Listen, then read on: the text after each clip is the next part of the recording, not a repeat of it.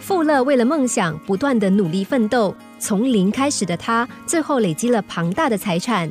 三十岁的时候，富勒就赚进了第一笔百万美元的财富。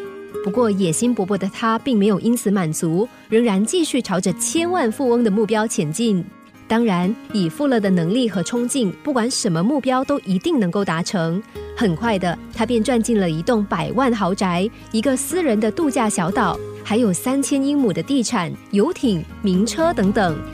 面对这些辛苦赚来的财富和事业，富勒原本可以安安稳稳的享受人生。然而，他终于有空和亲人们联络感情的时候，却发现很多情感已经不知不觉的消失了。妻子和孩子们都疏远他。原来，财富不断增加的同时，他和家人们也出现了距离。这天，富勒突然心脏病发，而且还是发生在妻子刚刚说完分手的时候。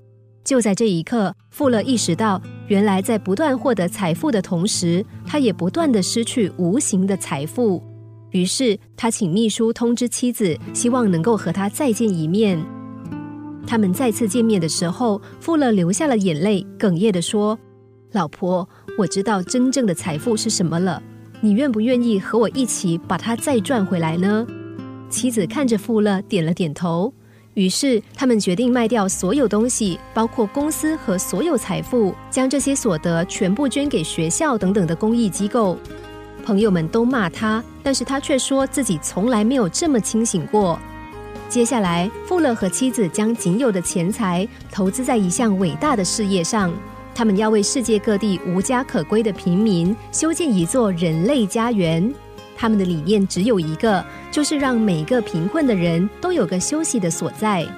富了这个梦想，连卡特总统也相当支持，和夫人穿上工作服，一同投入人类家园的修建。面对生活的转变，富勒拥着妻子，开心地说：“现在他是世界上最富有的人了。”有人认为，只要身体健康就是足够了。有人认为金钱才是财富的唯一代表，有人则说亲情是他们唯一珍贵的财产。在金钱、财富和心灵富足之间，多数人都会选择金钱。